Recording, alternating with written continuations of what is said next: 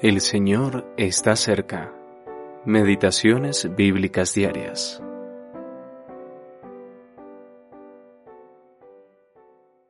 Dijo Dios, Esta es la señal del pacto que yo establezco entre mí y vosotros, y todo ser viviente que está con vosotros por siglos perpetuos.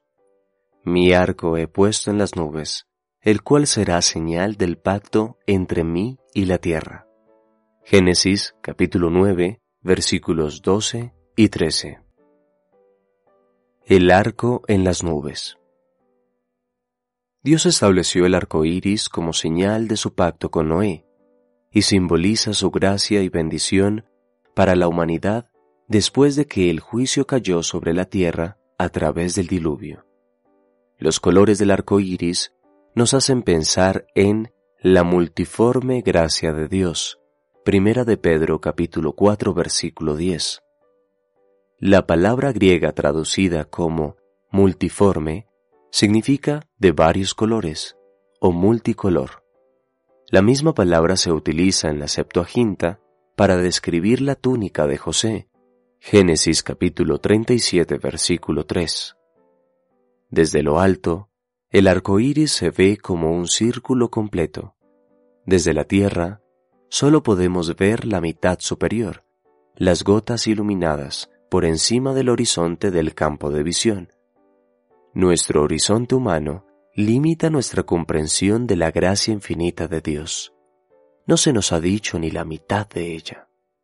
Como dijo la reina de Saba ante la gloria de Salomón, Primera de Reyes capítulo 10 versículo 7.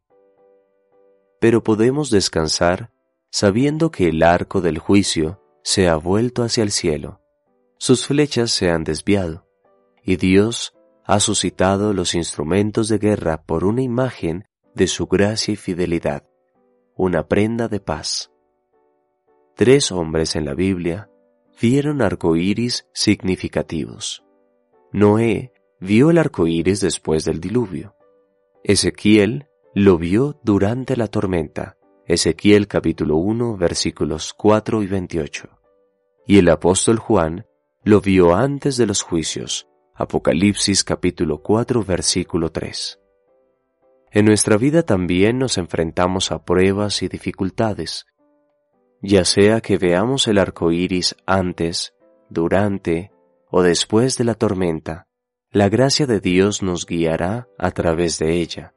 Romanos capítulo 5 versículos 3 al 5 y capítulo 8, versículo 28. En nuestros días, el arco iris se ha convertido en un símbolo de rebelión contra Dios. Hombres impíos que convierten en libertinaje la gracia de nuestro Dios. Judas 4. Bendito sea Dios.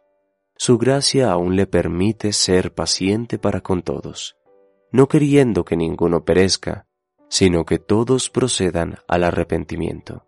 Segunda de Pedro, capítulo 3, versículo 9. Tim Bauter